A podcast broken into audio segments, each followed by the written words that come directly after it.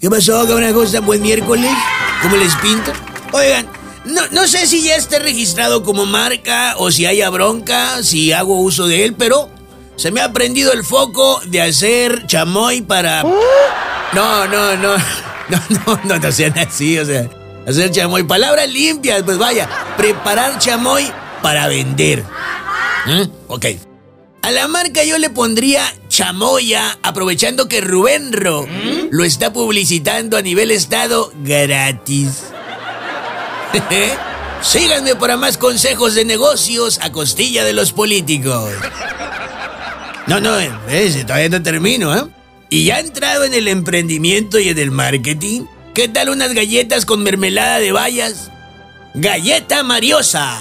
Mora como mermelada. Su dinero, Gastelum con galletas Mariosa, con mora. Soy bueno para la mercadoinfamia. ¿eh? Muy buen. Debería de dar conferencias y asesorar empresas. Son dos productos con harta publicidad gratis. Y mira que van a hartar, ¿eh? No, no, no, espérate, pero aquí viene lo más interesante, lo más chilo. Cada que esos dos personajes hablen o salgan en las noticias o en los medios, la gente va a pensar en mis productos y no al revés.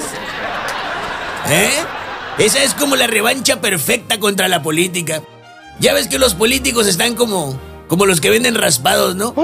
Donde ven a cinco gentes juntas, ahí van a dar. Digo, no.